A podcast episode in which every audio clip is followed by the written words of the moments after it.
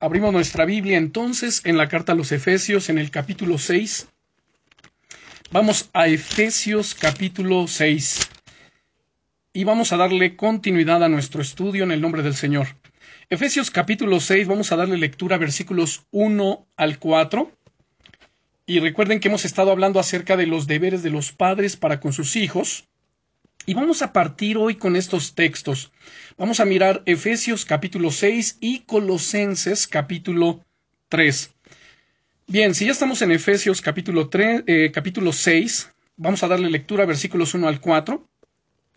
Dice el apóstol Pablo, Hijos, obedeced en el Señor a vuestros padres, porque esto es justo. Honra a tu padre y a tu madre, que es el primer mandamiento con promesa, para que te vaya bien y seas de largos días sobre la tierra. Y vosotros padres no provoquéis a ir a vuestros hijos, sino criadlos en disciplina y amonestación del Señor. Oremos.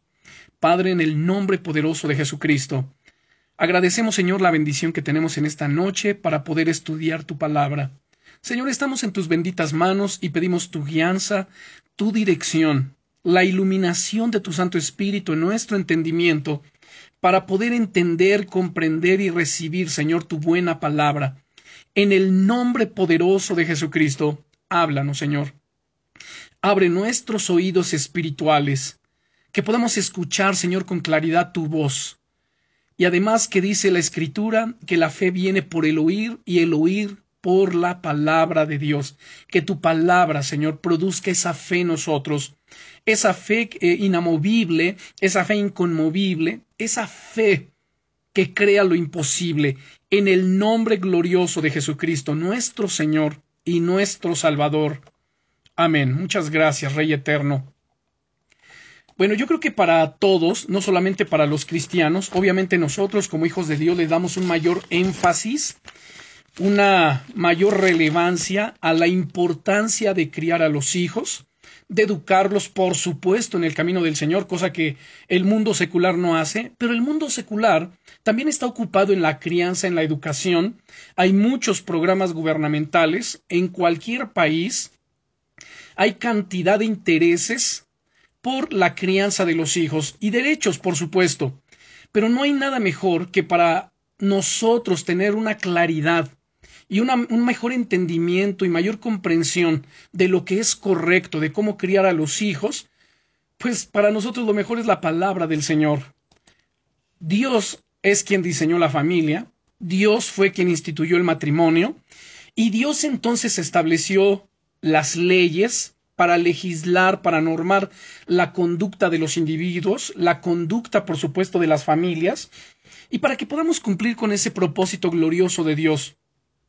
Y dentro de tantos derechos, tantas instrucciones, tantas recomendaciones que tenemos, leemos aquí nuevamente Efesios capítulo 6, versículos 1 al 4, y comienza el apóstol Pablo diciendo, refiriéndose a los hijos, Hijos, obedeced en el Señor a vuestros padres, porque esto es justo. Honra a tu padre y a tu madre, que es el primer mandamiento con promesa, para que te vaya bien y seas de largos días sobre la tierra y luego en el versículo 4, aquí se centra específicamente en los padres de familia diciéndonos, y vosotros padres, no provoquéis a ir a vuestros hijos, sino criadlos en disciplina y amonestación del Señor. Saben, estas orientaciones que vemos aquí son para la familia que está en Cristo son para la familia cristiana, para la familia que está en el Señor, y no se espera que funcionen fuera del círculo familiar del creyente, porque no se le puede exigir a gente que no conoce a Cristo, que no conoce a Dios, que no cree en Él, no se le puede exigir, oye, honra a tu padre y a tu madre para que te vaya bien, sino esto es solamente para las familias cristianas, las familias que estamos en Cristo. Y de aquí vamos a Colosenses capítulo 3, Vamos, Colosenses capítulo 3. Y veamos versículos 20 y 21. Colosenses capítulo 3, versículos 20 y 21. Dice en el versículo 20, Hijos, obedeced a vuestros padres en todo, porque esto agrada al Señor. Y ahora se refiere a los padres. Padres, no exasperéis a vuestros hijos, para que no se desalienten. Aquí hay una palabra interesante, es la palabra exasperéis. ¿A qué nos manda? Padres, no exasperéis a vuestros hijos. exasperéis significa irritar o desalentar a los hijos, gritándoles, pegándoles o menospreciando sus esfuerzos. Ahora, también permítanme decirles algo. Hoy como nunca antes, hoy, en nuestra cultura, y no solamente me refiero a México, sino de manera global, esto es impresionante. Vivimos en medio de una generación de cristal donde todo, absolutamente todo, les ofende. Y que entonces ahora hay que tener tanto cuidado hablándole a los hijos, educándoles, corrigiéndoles, disciplinándoles, tanto que en algunos estados, tan solo hablemos de la República Mexicana, ya no se le puede corregir al niño con vara, con el cinturón como eh, en muchos otros hogares se, acostumbraba, porque ya es un delito, incluso los hijos ya pueden demandar a sus padres y el padre o la madre que golpeen a sus hijos pueden ir a la cárcel. Claro que hay una línea muy delgada aquí entre corregir y golpear a los hijos nada más por golpearlos. Y ya en otros estudios hemos hablado acerca de este punto tan importante y tan delicado de cómo criar, cómo disciplinar, cómo corregir a los hijos. Y que por supuesto ahorita que estoy leyendo este pasaje de Colosenses capítulo 3 verso 21, donde nos dice, padres, no exasperéis a vuestros hijos, pues en medio de esta generación que estamos viviendo, es tan delicado porque cualquier cosa a los hijos ya les ofende, ¿no es cierto? Gracias a Dios algunos de nosotros no tuvimos que sufrir ello, pero muchos padres que son jóvenes, que tienen hijos pequeños, hijos adolescentes, lo están sufriendo, lo están padeciendo.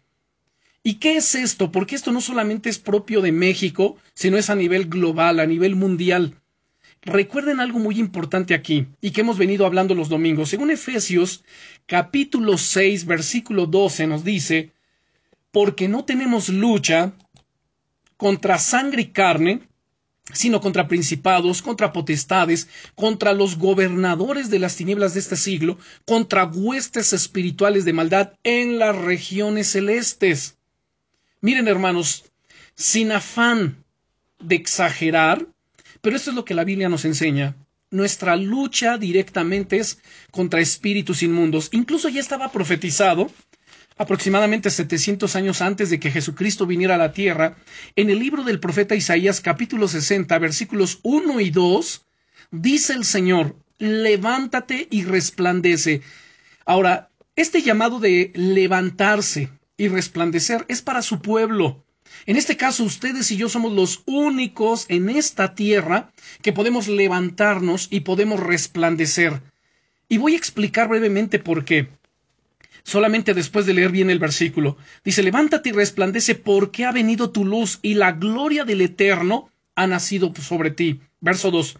¿Por qué aquí que tinieblas cubrirán la tierra y oscuridad las naciones, mas sobre ti amanecerá el Eterno y sobre ti será vista su gloria. Ojo con todo esto. En primer lugar, nos hace el llamado, versículo 1, levántate y resplandece. A ver, es tu responsabilidad como padre de familia, como padre cristiano, como madre, levantarte en el nombre poderoso de Jesucristo y resplandecer. ¿A quién se le pide que resplandezca? A quien tiene la luz. Una persona que no tiene la luz, una persona que camina en oscuridad, no puede resplandecer. Es un imposible.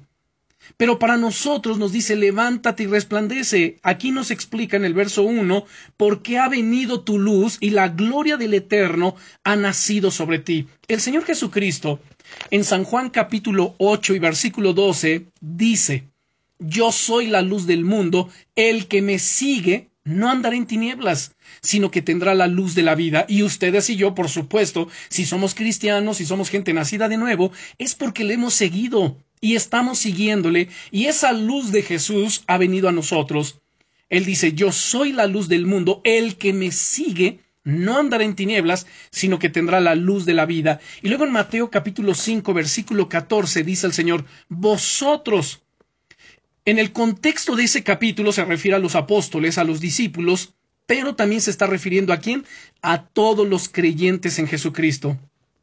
Y entonces dice el Señor, vosotros sois la luz del mundo. Una ciudad asentada sobre un monte no se puede esconder, ni se enciende una luz y se pone debajo del almud, sino sobre el candelero, para que alumbre a todos los que están en casa, así alumbre vuestra luz delante de los hombres. Miren qué maravilloso es esto. Nosotros tenemos la responsabilidad de resplandecer, en primer lugar, en nuestro hogar, que nuestra familia vea nuestra luz en la sociedad. La sociedad tiene que ver la luz de Cristo. Esa luz son los principios, los valores, los mandamientos, el Espíritu Santo, el amor, la gracia, el perdón, la misericordia, la compasión que de Dios que están en nosotros. Y de esa manera resplandecemos haciendo las cosas que son correctas, las cosas que son rectas delante de los ojos del Señor. Y volvemos a nuestro pasaje de Isaías 60, versículos 1 y 2, el verso 1, levántate y resplandece, porque ha venido tu luz y la gloria del Eterno ha nacido sobre ti. Ahora vean el verso 2, porque he aquí que tinieblas cubrirán. Aquí estaba siendo profetizado alrededor de 700 años antes de Jesucristo. Y vean la preposición aquí, porque he aquí que tinieblas cubrirán, refiriéndose al futuro, cubrirán la tierra y oscuridad a las naciones, mas sobre ti amanecerá el, el Altísimo, y sobre ti será vista su gloria. ¿Y qué estamos viviendo el día de hoy? Precisamente esos tiempos es el cumplimiento, dice el apóstol Pablo, de la apostasía, es el cumplimiento de, de, los, de las últimas cosas previo a la venida de nuestro Señor Jesucristo, y que por supuesto las tinieblas han cubierto la tierra y oscuridad están cubriendo a las naciones. La bendición aquí tan impresionante es que más sobre nosotros amanecerá el Altísimo y sobre nosotros será vista su gloria. Saben también en San Juan capítulo 1, ya que estamos hablando acerca de la luz del Señor y que nosotros somos luz en Él. Dice San Juan capítulo 1, voy a dar lectura desde el verso 1. En el principio era el verbo, y el verbo era con Dios, y el verbo era Dios. Este era en el principio con Dios. Todas las cosas por Él, por el Verbo, fueron hechas, y sin Él nada de lo que ha sido hecho fue hecho. Ahora vean el verso 4. En Él, en el Verbo, estaba la vida, y la vida era la luz de los hombres. La luz en las tinieblas resplandece, y las tinieblas no prevalecieron contra ella. ¿Qué somos nosotros? Ya explicamos, ya vimos Mateo 5:14. Nosotros somos la luz del mundo porque seguimos a Jesucristo y Él ha puesto su luz en nosotros. Y esa luz gloriosa está en nosotros, permanece en nosotros, habita en nosotros. Y dice el verso 5 que la luz en las tinieblas resplandece, lo cual indica que ustedes y yo en este tiempo más que nunca antes tenemos que estar resplandeciendo donde quiera que vayamos. Y la gente tiene que ver nuestras buenas obras, la gente tiene que ver nuestro testimonio y tienen que ser impactados por ello y decir, wow, ellos tienen algo diferente. Quizá la gente no comulgue con nuestra fe. Quizá ellos digan, bueno, yo no estoy de acuerdo con su doctrina, pero qué buenas personas son. Yo no estoy de acuerdo con la forma en que hablan, predican, pero qué bien se comportan. ¿Sí me explico? Estamos resplandeciendo. Necesitamos resplandecer. Los jóvenes en medio de la demás juventud que están en oscuridad, que están en tinieblas, tienen que resplandecer. ¿Saben? La gente que no tiene a Jesucristo son ciegos y viven en oscuridad. Si ellos se mueren, ¿a dónde van? A una eternidad sin Cristo. Un ciego, si guía a otro ciego, ambos, dice el Señor Jesucristo en Mateo 23, van a caer en el hoyo. Pero la responsabilidad de ustedes y la mía, como somos luz, es guiarlos a la luz, a la luz de Jesucristo. Esa es nuestra responsabilidad. Ahora de repente hay cristianos que tienen miedo. No, es que tú no sabes la presión del mundo, o sea, la oscuridad que viene, ¿no es cierto? La presión del mundo. Pero vean nuevamente el versículo 5 del capítulo 1 de San Juan. Por favor, quiero que lo vean. San Juan, estamos en el Evangelio de San Juan, capítulo 1, y por favor vean el versículo 5. Dice el Señor Jesucristo, perdón, dice aquí el apóstol Juan, la luz en las tinieblas resplandece y las tinieblas no prevalecieron contra ella. ¿Saben algo? Jamás Jamás las tinieblas van a prevalecer, jamás van a vencer a la luz, y nosotros somos la luz. Ahora aquí quiero explicar brevemente este verso 5 que es tan interesante, y vamos a extraer tres cosas fundamentales aquí. En primer lugar, miren, antes de extraer esas tres cosas, quiero dar la definición. La palabra prevalecieron en el griego es la palabra catalámbano. Esta palabra catalámbano puede tener tres significados, que es lo que vamos a extraer, estas tres cosas tan fundamentales. Y la primera es apoderarse. O sea, la palabra prevalecieron, uno de los significados es apoderarse, es asir, tomar, dominar. Como tal, el versículo 5 podía entonces leerse de la siguiente manera, las tinieblas no tienen control sobre ella. Las tinieblas no tienen control sobre la luz. Si ustedes y yo andamos en luz, en comunión con Dios, haciendo lo que es correcto, viviendo a la luz de la palabra de Dios, negándonos a nosotros mismos, no cediendo al pecado, a la tentación, no dándonos ninguna concesión al pecado, ¿saben?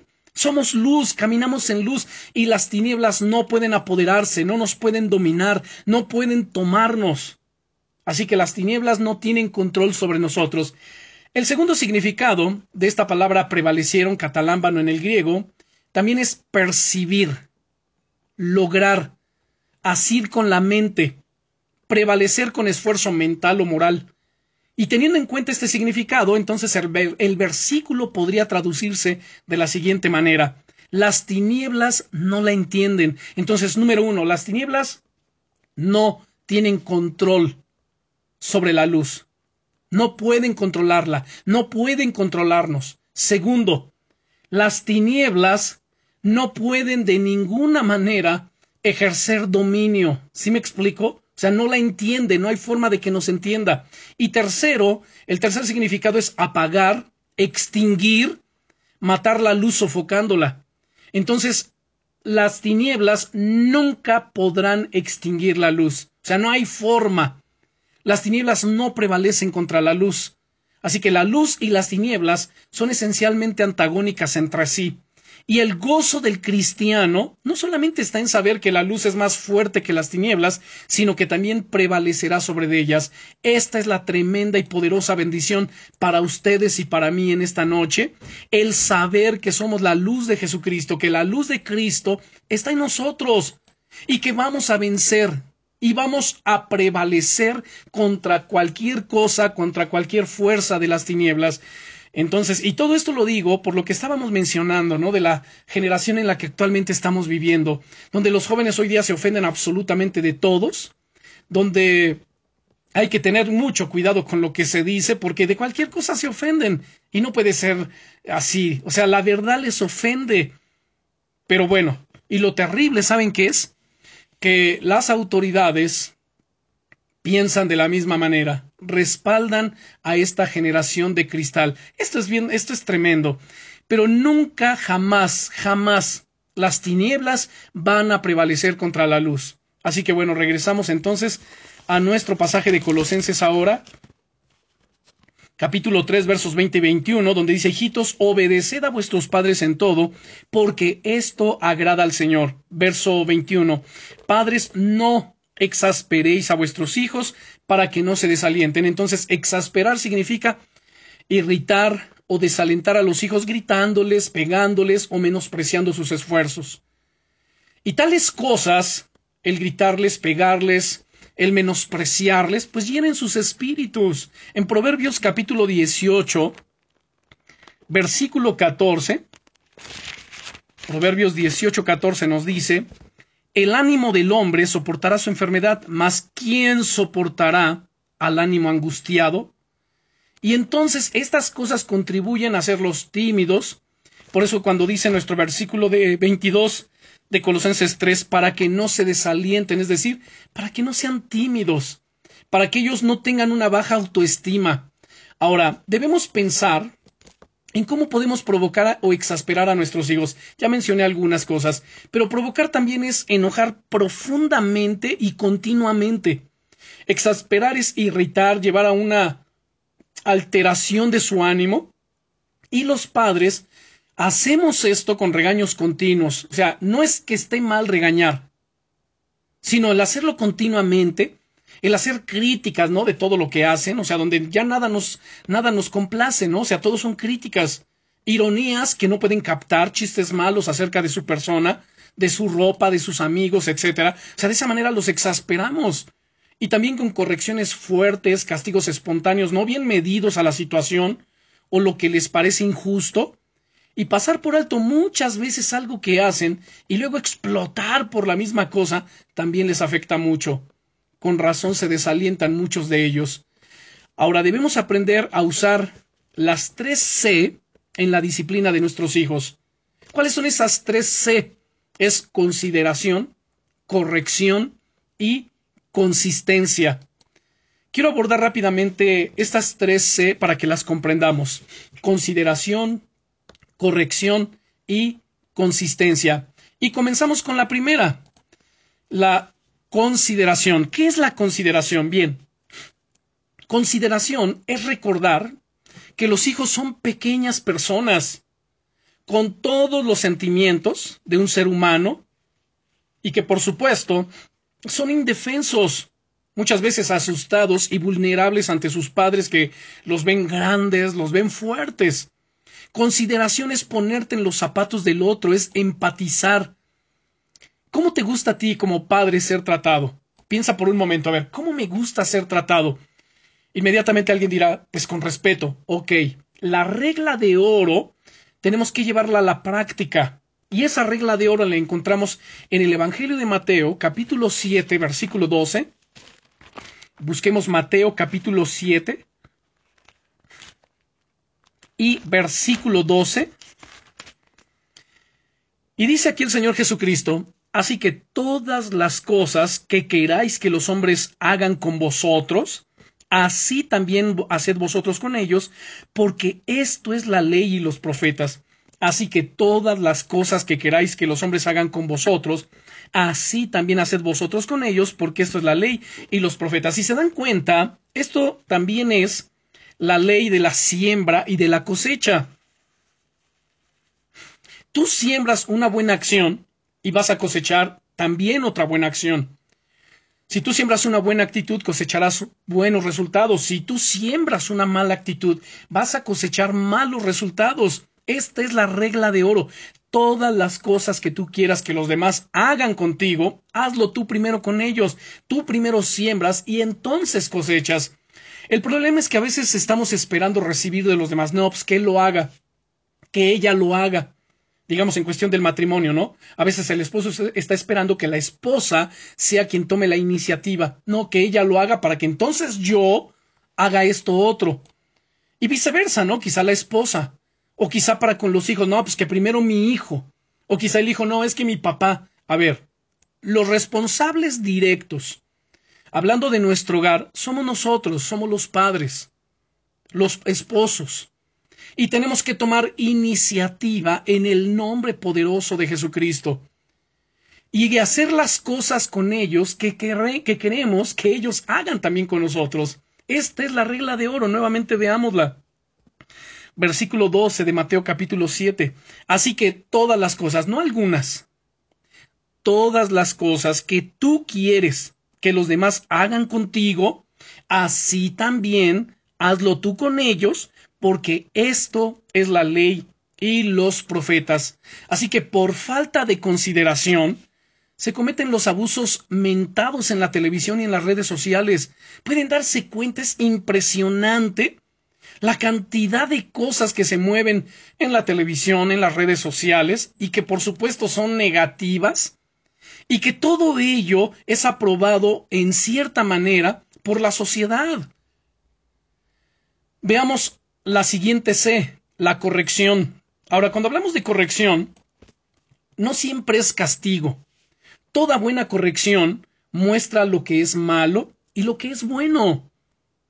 El castigo o la disciplina es necesario para reforzar la corrección en el caso de una desobediencia, una rebelión contra la autoridad, un desafío a las reglas. A propósito, las reglas deben ser unas pocas esenciales en los niños pequeños y aumentadas en la medida que se desarrollan en capacidad de entender el porqué de ellas. Pero hermanos, la Biblia está claro en que la disciplina es necesaria. Quizás hoy día algunos de los padres no están tan de acuerdo ya con la disciplina, ¿no es cierto?, de los hijos. No, es que los psicólogos dicen, miren, con todo respeto para los psicólogos, Yo sé que ellos han estudiado, se han preparado en esa área, sí, pero su poder es limitado. Pero el pensamiento y el poder de Dios va por encima del conocimiento humano, por encima de cualquier preparación humana terrenal, porque Dios nos diseñó y Dios sabe perfectamente lo que más nos conviene, lo que nosotros necesitamos, lo que la familia y los hijos necesitan. Y para eso nos dejó su palabra en la Biblia. Encontramos aquí las leyes, estatutos, decretos, mandamientos, ordenanzas. Permítanme también decirlo de esta manera. Aquí encontramos el manual del fabricante.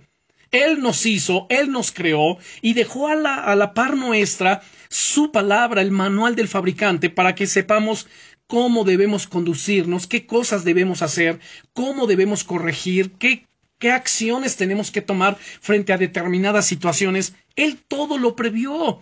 Él no nos dejó a la y se va a ver, pues ahora cómo se las ingenian, a ver cómo se las arreglan. No, Dios absolutamente tuvo cuidado de todo. Por ello es que tenemos que mirar lo que la Biblia dice. El Señor dice, el cielo y la tierra pasarán, pero mis palabras nunca pasarán. Y su palabra, como lo acabo de decir, está por encima de cualquier conocimiento humano. Que quede claro, no menosprecio la preparación de, pues, de los psicólogos, ni de ninguna otra persona que se especialice, digamos, en el área de tal vez la educación, tal vez de la ayuda en, los aspectos de, del desarrollo humano. No, no lo menosprecio. Pero lo que sí estoy hablando es que por encima de ello está Dios y su palabra. Entonces, ¿a quién vamos a ir? El apóstol Pedro dijo, Señor, ¿a quién iremos? Solo tú tienes palabras de vida eterna. Y es por ello que nos refugiamos en el Señor. Así que, hermanos, miren, la Biblia está claro en que la disciplina es necesaria. Niños indisciplinados son una segura aflicción futura para sus padres.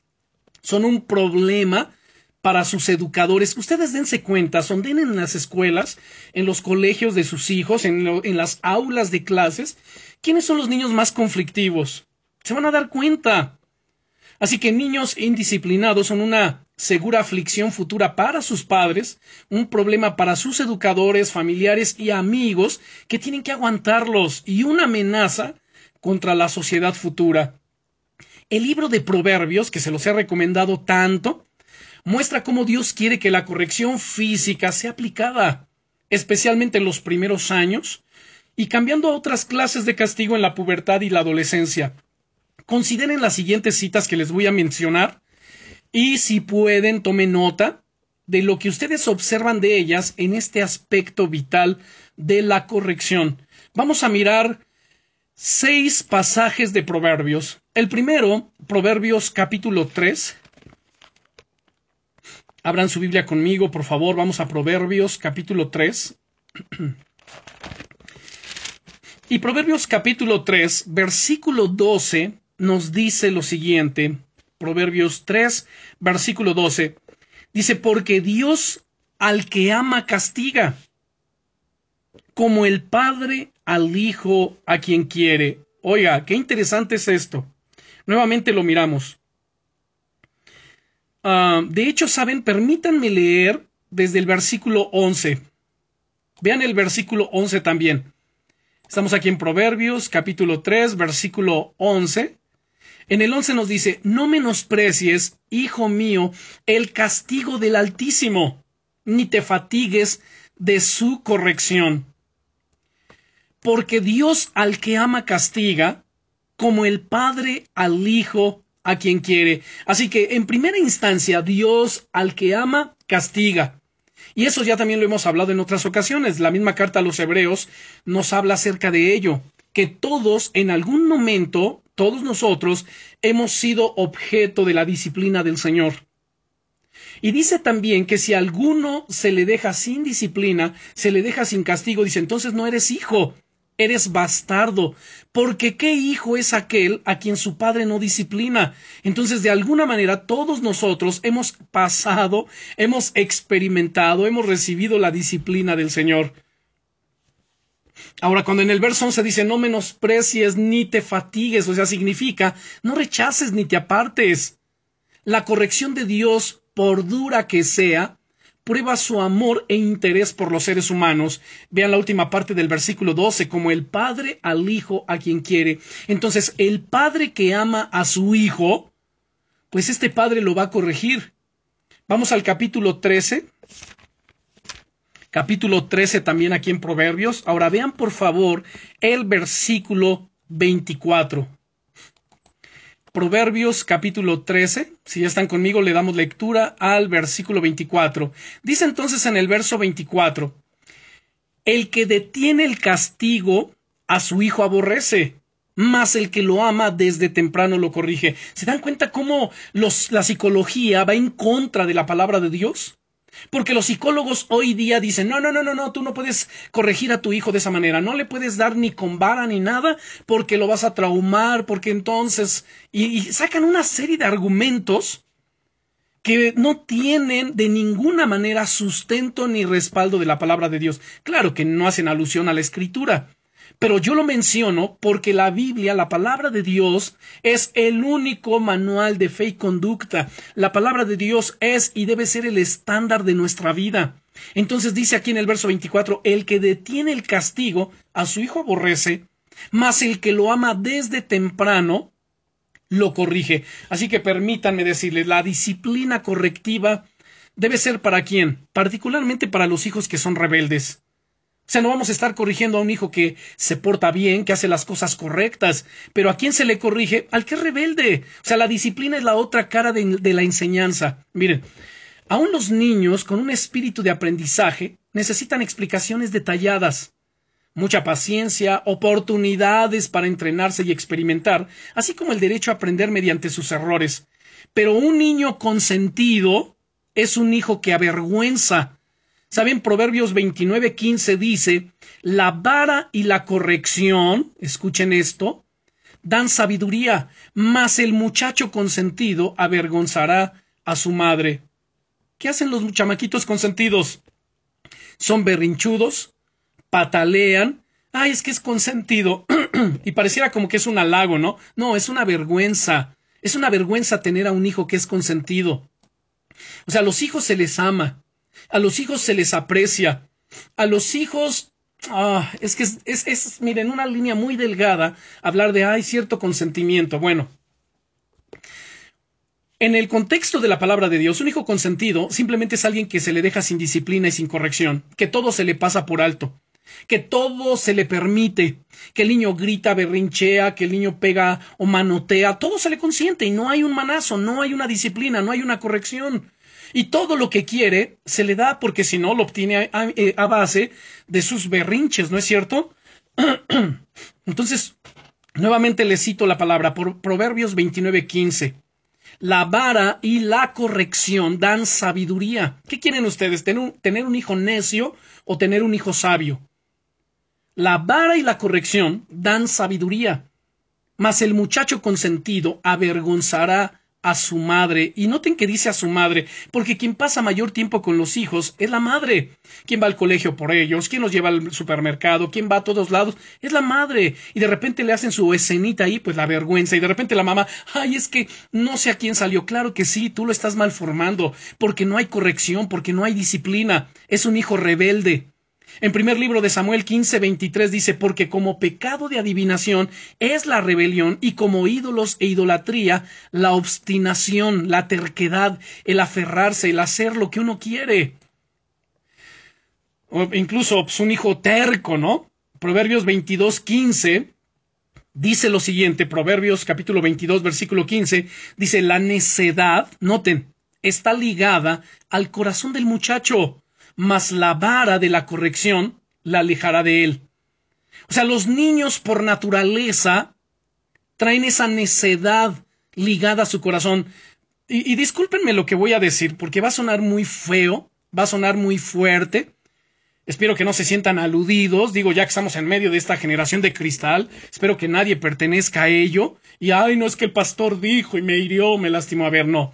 Mi afán no es ofender a nadie pero es hablar las cosas de manera clara, de manera objetiva, de manera que podamos entender lo que la Biblia nos dice, así con esa claridad. ¿Saben lo que estoy leyendo aquí cuando vemos en Proverbios 22:15 que dice la necedad está ligada al corazón del muchacho? La necedad. O sea, esto significa que cuando son niños, la necedad viene pegada a ellos. Son pequeños necios. Ahí es donde les dije que no quiero que se me ofendan. O sea, mi afán no es ofender a nadie. Yo amo a los niños, bendigo a los niños, no saben, estoy feliz con mis nietecitos, los amo con todo mi corazón. Pero también tenemos que ver la realidad de la palabra de Dios, porque cuando entendemos esto, entonces no vamos a permitir sus berrinchitos, sino va a haber disciplina, va a haber corrección en amor y en sabiduría. Y por supuesto que este aspecto de la vara, de la corrección, pues, eso le pertenece a sus padres. No es, mi, no es mi obligación, no es mi responsabilidad, pero mi responsabilidad es señalar cosas que no son correctas, hacerlas saber, pero la corrección es directamente de sus padres. Entonces noten lo que dice la Biblia. La necedad está ligada al corazón del muchacho, mas la vara, darle su varazo, le va a alejar de él, va a alejar la necedad de su corazón. Así que si no lo hacemos, ¿saben? Entonces se van a empezar a desentender de lo que se les ha enseñado y van a romper con la armonía familiar y la respuesta divina a ello es siempre, es siempre la disciplina firme y amorosa. O sea, seamos firmes, pero hagámoslo con amor. La Biblia hace una clara distinción entre la disciplina y el abuso físico. La disciplina puede ser dolorosa, pero no perjudicial. Nunca debemos hacer daño a los hijos, nunca debemos excedernos, jamás. Todo tiene que ser con amor y con disciplina. Esto lo hemos ya también enseñado y lo tenemos en otras grabaciones. Bueno, entonces continuamos. Y esta es la realidad de lo que la Biblia nos enseña. Bueno, vamos a mirar otros pasajes. Vamos a Proverbios capítulo 19. Proverbios capítulo 19 y versículo 15. Proverbios, perdón, capítulo 19, versículo 18, verso 18. Dice el verso 18, castiga a tu hijo en tanto que hay esperanza, mas no se apresure tu alma a destruirlo. Proverbios capítulo 19,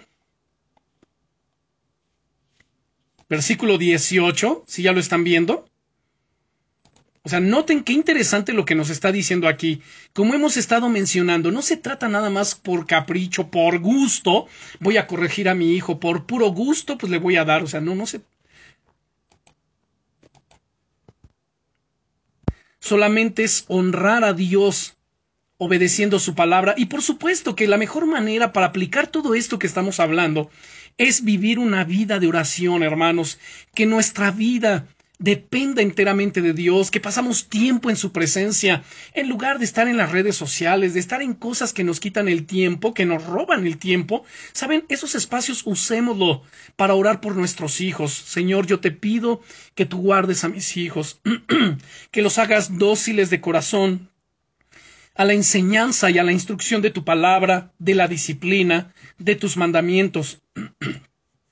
que tú hagas de ellos hijos sabios, hijos que te amen, hijos que te conozcan, hijos que honren a sus padres. Saben, estar orando y Dios es poderoso para cambiar, para transformar sus corazones. Vamos al capítulo 22 de Proverbios también. Capítulo 22, versículo 15 que leímos hace rato, que dice la necedad está ligada en el corazón del muchacho, más la vara de la corrección la alejará de él. Vamos adelante al capítulo 23, versículos 13 y 14. Proverbios capítulo 23. Versículos 13 y 14 dice, no rehuses corregir al muchacho, porque si lo castigas con vara, no morirá. Lo castigarás con vara y librarás su alma de la muerte. ¡Wow! Esto es tremendo.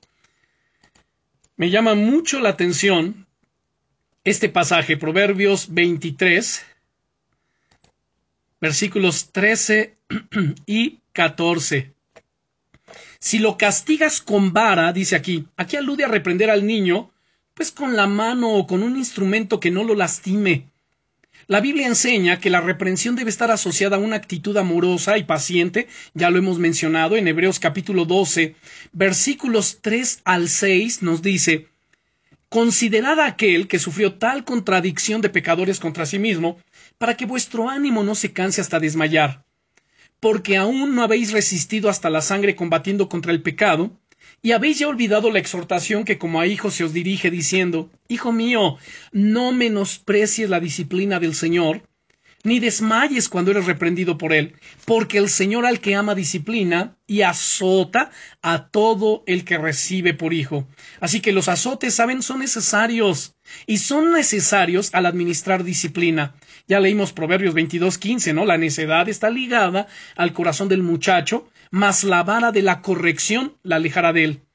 Así que los padres no se deben exceder tampoco al disciplinar a sus hijos y que hace falta para mantenerlos en el camino que es recto. Bueno, vamos al último de Proverbios, al último versículo o última cita que les voy a dar de Proverbios. Proverbios 29, versículos 15 y 17. Proverbios 29, versículos 15 y 17. Leemos. La vara y la corrección dan sabiduría mas el muchacho consentido avergonzará a su madre. Verso 17. Corrige a tu hijo y te dará descanso y dará alegría a tu alma. Bueno, hasta aquí hemos hablado de dos C. Las tres C son consideración, corrección y consistencia. Ya hablamos de consideración, acabamos de terminar de hablar de la corrección, ahora hablemos de la consistencia. La consistencia es otra clave. Todo se echa a perder si decimos que vamos a hacer algo y no lo hacemos. Saben, los niños son tan inteligentes, dicen algunos son tan astutos, pero dejémoslo en, inteligentes. ¿Cuántos padres dicen, a ver, síguele y te voy a corregir? Si tú sigues haciendo esto, te voy a corregir. Y no lo hacen. Entonces los niños ya en su mentecita se forman, se forman el siguiente pensamiento. Ay, cada que me dice, síguele, te voy a corregir, ni lo hace. O sea, y les toman la medida a los padres. Si tú vas a decir que vas a hacer algo, hazlo. Si vas a decir que lo vas a corregir a la siguiente que haga tal cosa, corrígele para que sepa que no estás jugando y para que se afirme tu autoridad sobre su vida y para que te honre. Así que todo se echa a perder si decimos que vamos a hacer algo y no lo hacemos. Las promesas también deben ser cumplidas. Si tú le prometes a tu hijo que le vas a obsequiar, que le vas a comprar, que vas a hacer cierta cosa, ahora cúmplele. Las cosas buenas como las consecuencias de una obediencia deben ser cumplidas. Si no somos consistentes y constantes, los niños no tendrán seguridad en sí, no van a confiar en nuestra palabra. Es muy difícil cumplir con planes y propósitos que hacemos con los mejores objetivos en nuestra mente cuando estamos cansados o desanimados, o tal vez distraídos por nuestras propias ondas egoístas. Así que la disciplina debe ser equilibrada con la amonestación, la instrucción y el entrenamiento por palabras bien pensadas y además expresadas. La buena comunicación padres e hijos incluye palabras de ánimo cuando hacen bien, o sea, reconozcámosles, de motivación cuando están desanimados, de placer cuando triunfan, cuando nos traen gozo, pero cuando sea necesario, de reprobación de actos malos, no de su persona, sino de los actos que están realizando. O sea, señalemos de, a ver, eso que estás haciendo no es correcto. Y esto que estás haciendo va a traer ciertas consecuencias. O sea, hablemoslo claro de advertencias en tiempos de peligro y de reprensión de malas actitudes. No las pasemos por alto, no nos encojamos de hombro y digamos, bueno, pues es que así son los chavos hoy. No, no, no son así. Cada uno los va malformando o los va formando. Recuerden el ejemplo del sumo sacerdote Elí, que ya lo estudiamos en el tiempo de los jueces, que es de pésima disciplina y de pésima amonestación. Dios le acusó de menospreciar a Dios y de honrar a sus hijos más que al mismo Dios. ¿Por qué? Porque Elí no reprendió a sus hijos. Escuchen esto. Cuando una persona sabe y conoce la palabra de Dios y sabe y conoce lo que Dios quiere que haga, entonces ya lo sabemos. Y al obedecerlo estamos honrando a Dios. Pero al no hacerlo, al hacerlo a un lado, al omitir esa responsabilidad, esa palabra de Dios, es simplemente un acto de menosprecio. Y esto es lo que hizo el sumo sacerdote Lee. Él sabía que tenía que corregir, que tenía que disciplinar a sus hijos porque Dios se lo mandó, pero no lo hizo. Y lo pueden leer en el primer libro de Samuel, capítulo 2, todo el capítulo 2 y todo el capítulo 3. Elí, recuerden, era muy anciano Y ya cuando era muy anciano, trató de amonestarlos tímidamente, de manera tan laxa, tibia, como muchos padres modernos lo hacen el día de hoy. Pero saben, para Dios eso no, era nada. Dios lo reprobó. Y creo que Elí lo reprendió poco cuando sus hijos eran pequeños, y menos cuando eran jóvenes y nada cuando ya eran grandes. Este es el resultado, hijos menospreciados, rechazados y castigados por Dios. Dios mismo le habló claramente, por cuanto tuviste en poco y me menospreciaste a mí, pero honraste a tus hijos.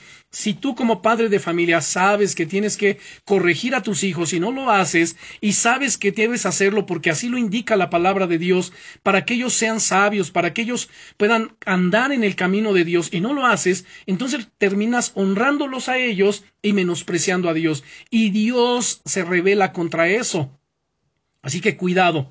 Podemos hablar de otro personaje, David, el rey David. Él cometió el mismo error con algunos de sus hijos, con terribles consecuencias. La Biblia nos da estos malos ejemplos para que aprendamos y no tengamos que sufrir los mismos resultados. Si no queremos seguir la palabra de Dios, sino las siempre cambiantes teorías del mundo, pues vamos a tener que experimentar estas tragedias familiares. Proverbios capítulo 22, versículo 6 dice, Instruye al niño en su camino, y cuando sea grande no se apartará de él. Desde pequeñito comienza la instrucción, desde pequeños comienza la disciplina, la enseñanza. Así que Proverbios 22, 6 dice que debemos enseñar al niño en el camino en que debe andar. La pregunta es, ¿por qué camino quieres que anden tus hijos? Con tu corrección y disciplina y enseñanza, tú los estás encaminando por ese camino. Si el camino que hoy están llevando no te agrada, pues corrige, trae corrección a su vida en el nombre poderoso de Jesucristo. Y entonces el resultado será que cuando sean viejos no se apartarán del buen camino.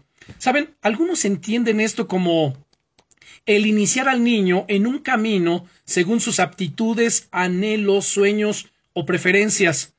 El problema de esto es que pocos niños saben lo que realmente quieren. Tienen planes muy idealistas o pasajeros. Otros, para conseguir sus metas, eh, pues si son dignas, ¿saben? Los padres pueden, digamos, orientarlos y tenemos la responsabilidad de ayudarlos, prepararlos, instruirlos en todo lo que podamos. Ahora, si los intereses de los hijos no son dignos, hay que mostrarles por qué no lo son. Y a todo esto debemos entender esto y no tratar de forzarlos a hacer lo que nosotros queremos. Lo que sí podemos hacer, como se los dije hace rato, es orar, orar, Señor, cambia, transforma sus corazones, Señor, dirige sus pensamientos, Señor, encamina sus pasos por tus sendas de vida, de verdad, de salvación.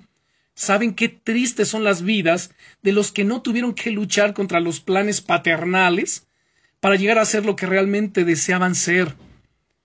Yo tomo la posición que esta instrucción es la espiritual, es la más conveniente y más que la vocacional. Los caminos nuestros, dice la Biblia, no son los caminos del Señor. Isaías capítulo 55 versículos 8 y 9 nos dice lo siguiente, Isaías capítulo 55 versos 8 y 9, dice Dios, porque mis pensamientos no son vuestros pensamientos, ni mis caminos, ni sus caminos son mis caminos, dice el Señor. Como son más altos los cielos que la tierra, así son mis caminos más altos que vuestros caminos, y mis pensamientos más que vuestros pensamientos. Así que no es natural el deseo de conocer a Dios y sus caminos porque los caminos de Dios son distintos a los caminos del ser humano, y el niño tiene que ser enseñado en este camino divino. Y esa es nuestra responsabilidad. No es el cristianismo como religión, sino la realidad de una relación personal con Dios de amor que dio a su Hijo. Es, eh, su Hijo Jesucristo, es el camino a Dios, Él es el que nos lleva al Padre.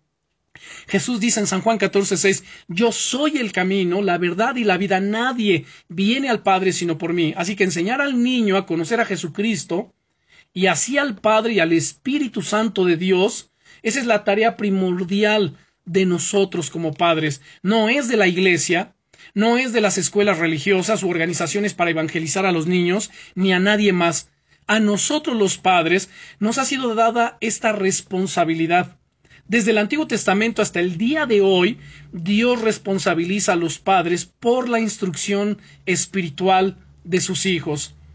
Si alguien no sabe cómo hacerlo, bueno, hermanos, Abra la Biblia, ore a Dios con todo su corazón, pida ayuda espiritual, asesoría, para eso estamos los pastores, los consejeros espirituales, los maestros de la palabra, para orientarles, para instruirles, para guiarles. Pueden leer Deuteronomio capítulo 6, miren, Deuteronomio 6 nos da un pequeño currículum de los temas mayores que son amor a Dios, obediencia de su palabra, temor de Dios, que es la reverencia, y el conocimiento verdadero de Dios. Ahí nos dice cómo, dónde y cuándo hacerlo. Así que lean Deuteronomio capítulo 6 versículos del 1 al 15. Y juntamente con el capítulo 5 versículo 16 también de Deuteronomio, capítulo 5 verso 16 que dice, honra a tu padre y a tu madre, como el Señor tu Dios te ha mandado, para que sean prolongados tus días y para que te vaya bien sobre la tierra que el Señor tu Dios te da. Entonces, esto tienen que hacerlo para ver cómo nos toca a los padres motivar y animar a nuestros hijos a obedecernos para que les vaya bien y vivan largas vidas sobre esta tierra, vidas productivas. Si faltamos en esta educación espiritual, pues estamos dejando a nuestros hijos, hermanos, que sigan caminos que no son buenos y les causarán muchos problemas y la pérdida de las bendiciones que deberían heredar de una familia cristiana de verdad. Recuerden esto, si ustedes no educan a sus hijos, el mundo los va a hacer. El mundo lo va a hacer. El gobierno lo va a hacer. Y el gobierno, ustedes saben que está legislando de manera incorrecta. Están aprobando la agenda lésbico gay y muchas otras cosas que van en contra de la familia en contra de lo establecido en la palabra de Dios, así que no debemos permitirlo. Somos nosotros los responsables. Si yo no educo a mis hijos, el mundo lo va a hacer, y el mundo lo va a hacer de la manera incorrecta. Pues entonces apliquémonos al estudio diligente de la palabra, a la oración, para que el poder de Dios sea manifiesto y el Espíritu Santo de Dios sea transformando sus vidas, sus corazones. Recuerden, si fallamos en esta educación espiritual, estamos dejando que nuestros hijos sean, sigan caminos que no son buenos y que les van a causar muchos problemas y la pérdida de las bendiciones que deberían heredar de una familia cristiana sana, una familia cristiana de verdad. Y mi oración, hermanos, es que Dios les ayude a aceptar esta fuerte exhortación que solo pretende traer la bendición divina a nuestros hogares, a nuestra familia, a nuestros hijos. Quiero que oremos en el nombre de Jesús. Padre, en el nombre que es sobre todos los nombres, oramos, Señor, reconociéndote que tú eres el Padre nuestro, quien está, Señor, interesado y ocupado en que seamos bendecidos, en que tengamos el conocimiento de tu palabra, y oro en el nombre de Jesús que a cada padre de familia aquí representado, tú extiendas tu mano de poder, Señor, y nos des la sabiduría, la inteligencia, la capacidad, la autoridad, Señor, para poner orden en casa, para educar, para guiar, para corregir, para instruir a nuestros hijos, y hacerlo todo, Señor, con disciplina y con amor, para que en todo tú seas glorificado. Para ello oramos, Señor, danos sabiduría para hacer lo que es correcto, prudencia para conducirnos delante de ellos, y perdona, Señor, nuestros pecados, perdona los desaciertos, las asperezas, perdona las cosas incorrectas, Señor, que hemos hecho, y que sí les han ofendido, les han herido y les han lastimado, perdónanos. Ninguno, ninguno somos perfectos. Y por ello reconocemos nuestra necesidad, Señor, de ti, de tu guianza, de tu dirección, de la iluminación de tu Espíritu Santo en nuestro entendimiento, del apoyo, Señor, de tu palabra gloriosa en nuestras vidas. Gracias, Señor. Toma cada hogar, cada familia aquí representada y que tú cumplas, Señor, tu propósito glorioso en el nombre poderoso de Jesucristo de Nazaret. Amén.